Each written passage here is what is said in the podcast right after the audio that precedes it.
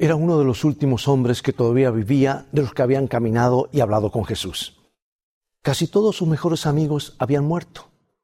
Muchos habían sido matados por los romanos y ahora había sido enviado al exilio a Patmos, una rocosa isla solitaria en el mar Egeo.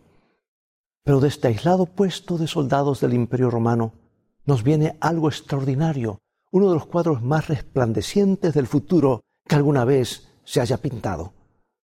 Una de las visiones más animadoras que alguna vez ha sido comunicada. Hoy descubriremos por qué un hombre que estaba tan aislado de la sociedad pudo comunicar un mensaje a las generaciones del futuro en forma tan poderosa. Escrito está, declara el mensaje final de Dios para nuestro tiempo, presentando al Cristo viviente como la respuesta a nuestras más profundas necesidades. Escrito está con el pastor Robert Costa. La isla de Patmos es una roca que sobresale del mar Egeo a unas 45 millas al suroeste de la ciudad de Éfeso. El primer siglo era un lugar romano sujeto al, extenso dominio del César. Y era un lugar pagano. En esa isla se había levantado el templo de la diosa Artemisa. Ella era su divinidad patrona.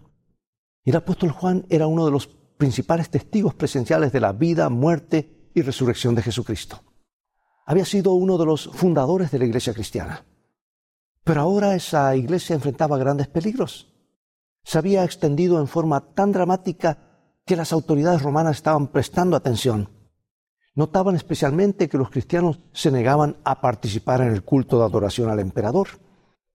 Y estos creyentes daban su lealtad absoluta solamente a un rabino galileo llamado Jesús. Para muchos romanos esto parecía una traición y llegaron a considerar el cristianismo como una secta peligrosa hubo más de un emperador de Roma que intentó acabar con los cristianos. En este periodo, los cristianos eran quemados vivos en las calles, eran echados en los leones, a los leones en los coliseos, y matados a espada en todas partes del imperio romano. Este era el mundo en el cual se encontraba el apóstol Juan. Años antes, en las orillas del mar de Galilea, siendo muy joven, había mirado a Jesucristo cara a cara y nunca le dio la espalda. La invitación sígueme se había convertido en la pasión de su vida. Pero ahora los ojos de este hombre estaban nublados por la edad. Sus hombros se encorvaron, se encorvaban un poco, sus pies vacilaban, sus manos no eran tan fuertes y firmes como lo habían sido antes. Y en esos últimos años, Juan había experimentado mucha privación y mucho sufrimiento. Varios de los que junto con él se distinguieron como líderes de la iglesia primitiva habían sufrido el martirio. Juan había sido uno de los más jóvenes entre los primeros discípulos de Cristo. Y ahora era un hombre anciano. La mayoría de sus compañeros habían sido ejecutados. Casi no quedaba ninguno que había visto lo que él había visto. Y ahora aún su propio testimonio estaba siendo suprimido. Los romanos habían decidido silenciar a esta última voz solitaria. Lo podrían haber ejecutado a Juan o haberlo esclavizado. Pero un gobernador romano decidió que el destierro era suficiente para este anciano. Ya no parecía ser una amenaza. Pero el hecho extraordinario es este. Aún desde su exilio, de esta isla de Patmos, el apóstol Juan logró inspirarnos con el libro de Apocalipsis. Y este documento singular ha provisto gran esperanza respecto al futuro a lo largo de las edades. Del oscuro lugar donde se encontraba, en un extremo remoto del imperio romano, Juan vio un cuadro increíblemente animador. Juan describe esta escena con un, significado tan magnífico.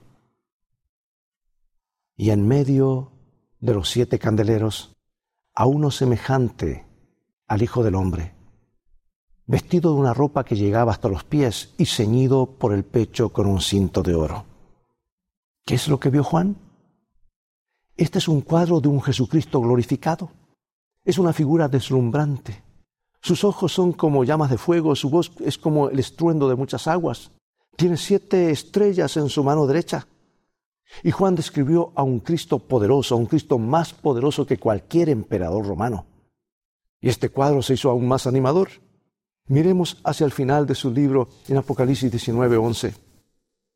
Entonces vi el cielo abierto y aquí un caballo blanco y el que lo montaba se llamaba fiel y verdadero y con justicia juzga y pelea. Aquí Juan vio a un Cristo militante, a un Cristo cabalgando para rescatar. En su cabeza hay muchas coronas y está dirigiendo los ejércitos celestiales hacia la tierra. ¿Cuál es el mensaje de Juan? Jesucristo va a triunfar al final.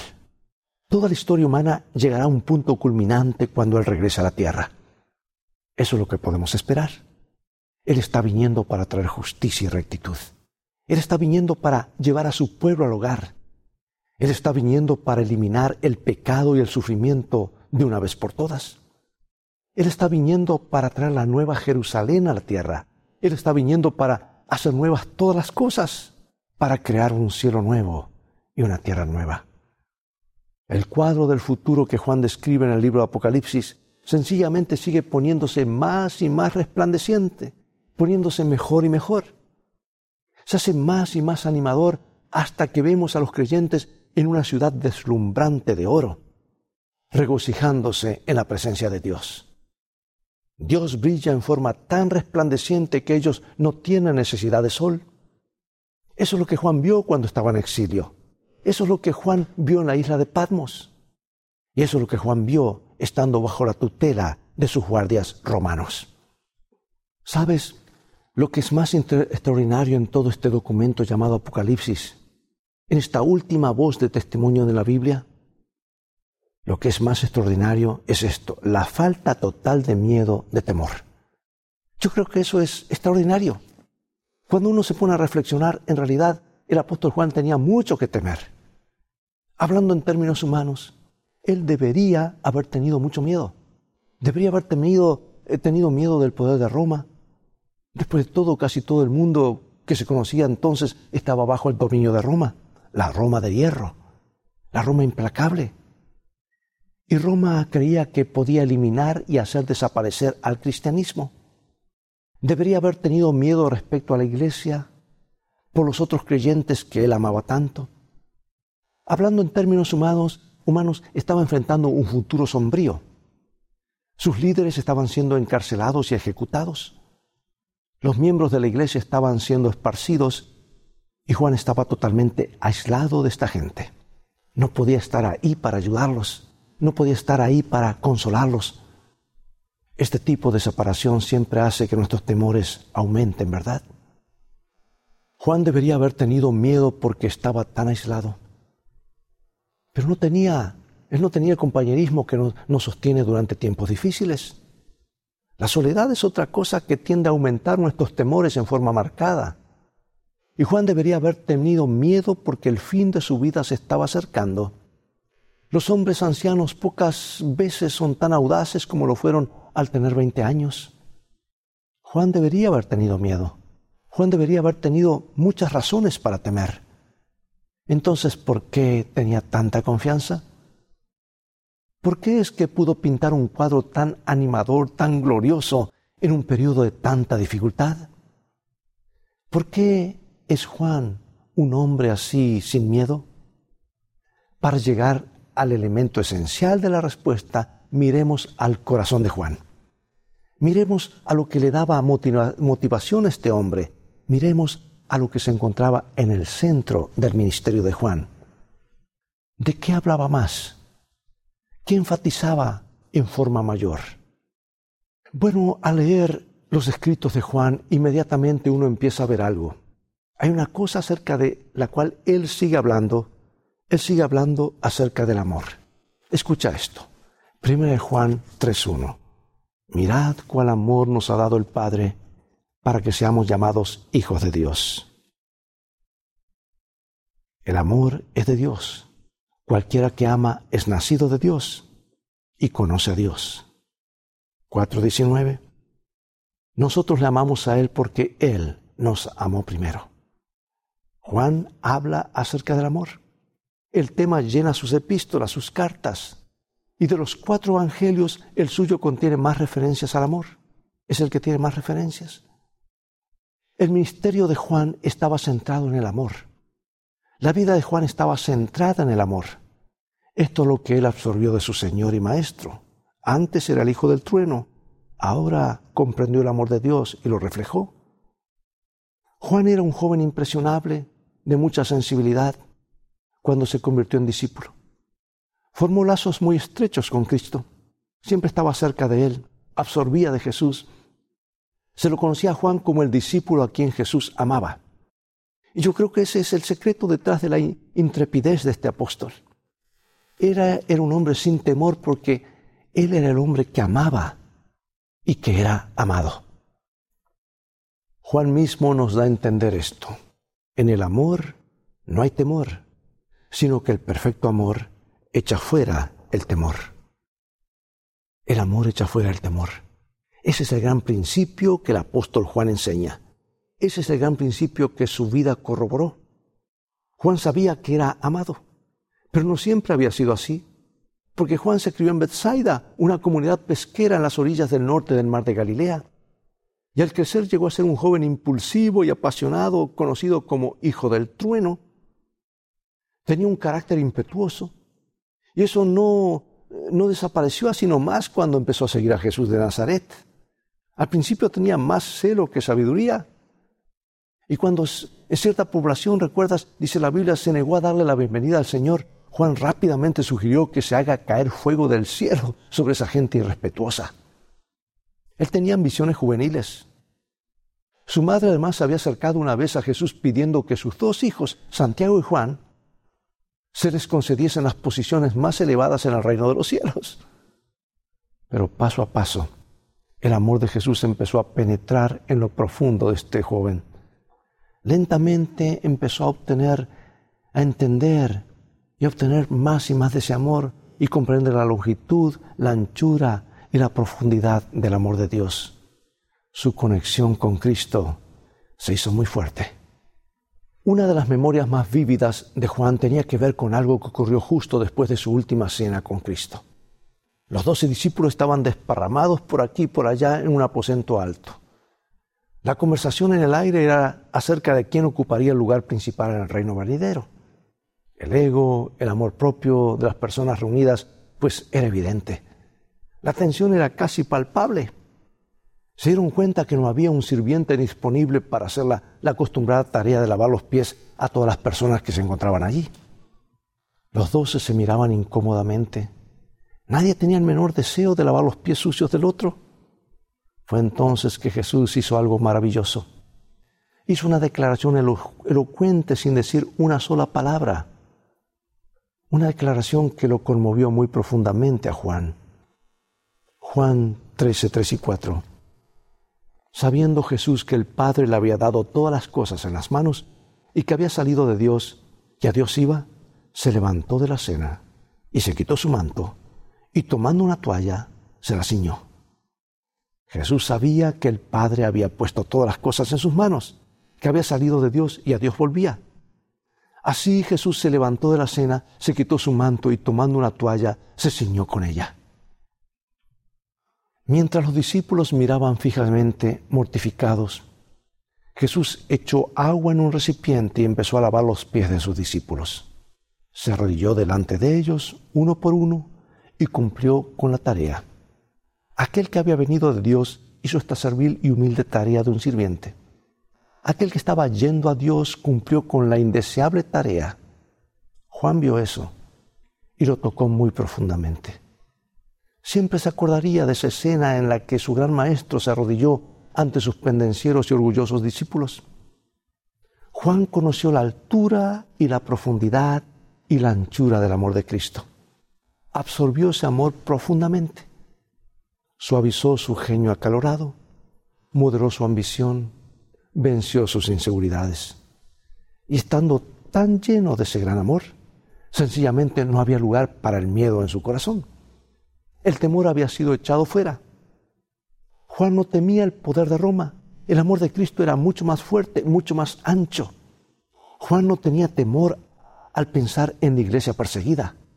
Creía que el amor de Cristo haría que la iglesia necesitase, haría lo que la iglesia necesitase para continuar. Juan no temía el aislamiento. El amor de Cristo era el pronto auxilio en las tribulaciones. Juan no temía aún la muerte. Podía ver el amor que brillaba resplandecientemente ante él más allá de la tumba. El amor resultaría ser más poderoso aún que la muerte. Esta es la razón por que Juan podía pintar cuadros tan maravillosos acerca del futuro en el libro de Apocalipsis. Esta es la razón por, porque él podía ver tan claramente ese puro y cristalino río de vida que fluye por la ciudad santa, la Nueva Jerusalén. Esta es la razón, porque él podía ver tan claramente ahí el árbol de la vida con hojas para la sanidad de las naciones. Era un nuevo jardín de Edén, era un paraíso, era el Edén restaurado. Juan vio lo que el amor divino había preparado para nosotros en la ciudad santa y lo registró en Apocalipsis capítulo 22, versículos 3 al 5. ¿Sabes que la Biblia comienza con un jardín perfecto y la Biblia termina con un jardín perfecto? Y aquí está este futuro jardín más bello que el original. Y no habrá más maldición y el trono de Dios y del Cordero estará en ella, y sus siervos le servirán, y verán su rostro, y su nombre estará en sus frentes no habrá allí más noche y no tienen necesidad de luz de lámpara ni de luz del sol, porque Dios el Señor los iluminará y reinarán por los siglos de los siglos. Oh, el amor ilumina cualquier lugar. El amor de Dios hace que cualquier lugar resplandezca como el día, especialmente la gloriosa Nueva Jerusalén. Ese es el cuadro que Juan pintó, que Dios le reveló. El diablo tratará de hacer guerra, el dragón podrá bramar, pero el amor de Dios prevalecerá. El amor de Dios finalmente creará un nuevo futuro. Juan no temía los tiempos de crisis. Juan no temía el juicio. Juan no temía al Dios que debe venir a la tierra y decidir los destinos de todos los seres humanos. Juan no temía a un Cristo glorificado que aparecerá en los cielos para traer la historia a un punto culminante. El amor había echado fuera todos sus temores. El amor había eliminado sus preocupaciones y sus ansiedades. El amor había barrido sus dudas. Escucha cómo el apóstol concluye el libro, Apocalipsis 22, 20. El que testifica de estas cosas dice, ciertamente vengo en breve. Amén. Ven, Señor Jesús. Ven, Señor Jesús, ven pronto. Juan esperaba gratamente a la segunda venida del Señor Jesucristo. La esperaba con un corazón abierto, un corazón ensanchado por el amor de su Señor que le había lavado sus pies. Amigo y amiga, el amor de Cristo puede quitar todos los temores. Ven a Él ahora mismo, en este momento, mientras escuchas este canto, y en un momento más regresaré para que oremos juntos. Con su fe puesta en el futuro redentor, Abel ofreció un sacrificio más aceptable que Caín. Al ofrecer la sangre de animales, manifestaba que era un pecador arrepentido y penitente, que aceptaba la eficacia de la sangre que se ofrecía en la futura gran ofrenda.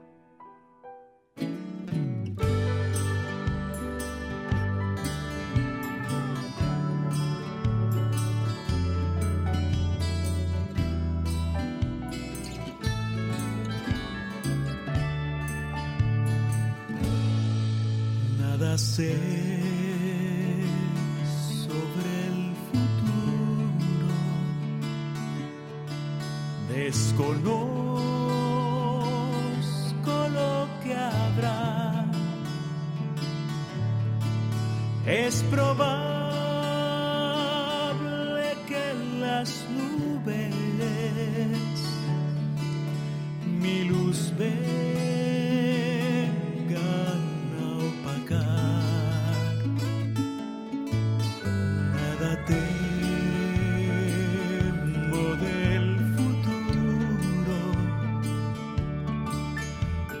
Jesús conmigo va. Yo le sigo decidido, pues él sabe lo que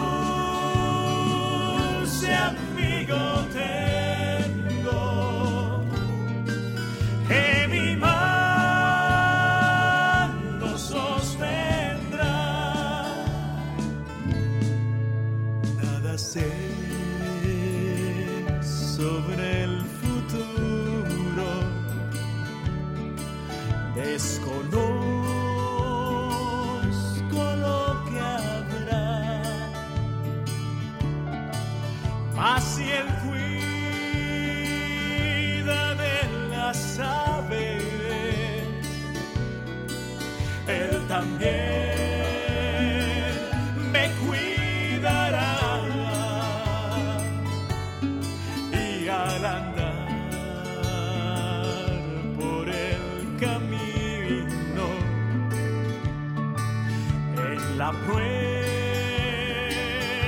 o tempestad. Sé que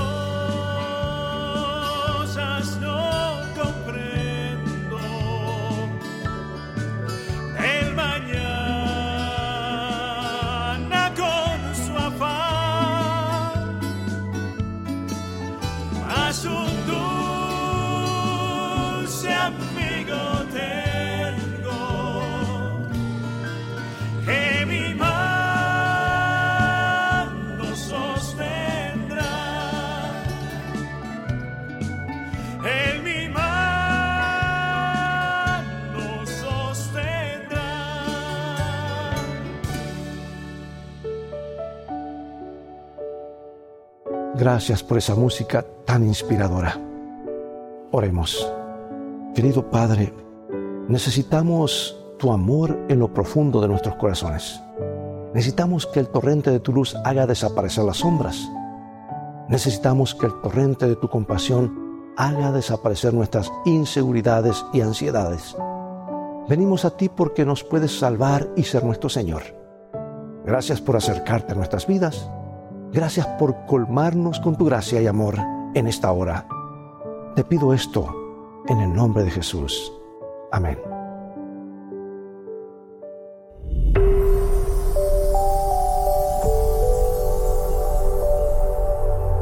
El mensaje de hoy es muy sencillo. Sonríe, por favor, sonríe. Y vamos a leer Proverbios capítulo 17, versículo 22. Buen remedio es el corazón alegre, pero el ánimo triste resta energías. Se ha dicho con insistencia que mucha gente enferma sanaría de sus dolencias si tan solo pudiera ver la vida con ojos diferentes. Cuando todo parece lúgubre y negativo, y cuando se torna cada contrariedad o se toma una contrariedad demasiado en serio. Hay peligros de que el espíritu enferme y que tal condición espiritual dé origen a trastornos orgánicos de importancia. Por eso es menester descubrir un estado emotivo ideal, a fin de que los males del cuerpo no encuentren terreno propicio para surgir. El sentimiento de alegría es quizá el factor más, factor más decisivo para conservar la salud del cuerpo y la mente y aún para prevenir muchas dolencias. Por supuesto, la verdadera alegría es más que una posición de los labios, es una actitud del corazón. Sin embargo, no podemos negar que eh, por eso la importancia de nuestra expresión facial. Un destacado psiquiatra especializado en enfermedades nerviosas dice tener gran éxito en el empleo de un tratamiento exclusivo que consiste en enseñar a sus pacientes a tener siempre hacia arriba las comisuras de los labios. Y el médico asegura que nadie se puede sentir melancólico o vencido si pone en práctica esa sencilla receta. Las instrucciones del tratamiento son muy simples. Sonría, mantenga una sonrisa y nunca deje de sonreír. Aunque parezca ridícula la prescripción, ¿verdad? ¿Por qué no la probamos ahora mismo? ¿No es cierto que da resultado? Pero lo importante es acompañar con el espíritu esa posición labial. Entonces desaparecerían muchos de los contratiempos y las pequeñeces y grandes amarguras de la vida. Nuestro diario vivir se haría más placentero con una salud emocional más estable que predispondría para lograr una mejor salud física. Además de nuestro bienestar personal, cuánto mejor nos llevaríamos con los demás simplemente por irradiar el calor de una alegría sincera y por cuya ausencia muchas veces se hacen tensas las relaciones de los unos con los otros. Pero ¿cómo podemos lograr esa clase de gozo y alegría? La fe en Dios promueve ese espíritu, tanto que uno de los frutos más evidentes de la vida cristiana es precisamente el gozo. Y no podría ser de otra manera, porque en el corazón confiado de un Hijo de Dios las penas no encuentran terreno fértil para permanecer. Dios te bendiga y practica esto hoy.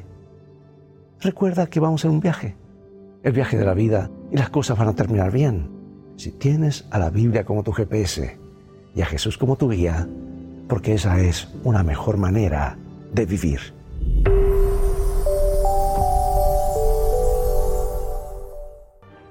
Bueno, es todo el tiempo que tenemos por hoy. Ha llegado el momento de despedirnos.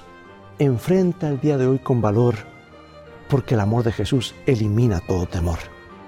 Te invito a continuar estudiando los mensajes de esperanza de la Biblia.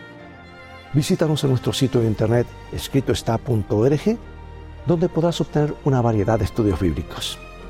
Mientras tanto, Dios te bendiga y te guarde. Y recuerda, escrito está, no solo de pan vivirá el hombre, sino de toda palabra que sale de la boca de Dios.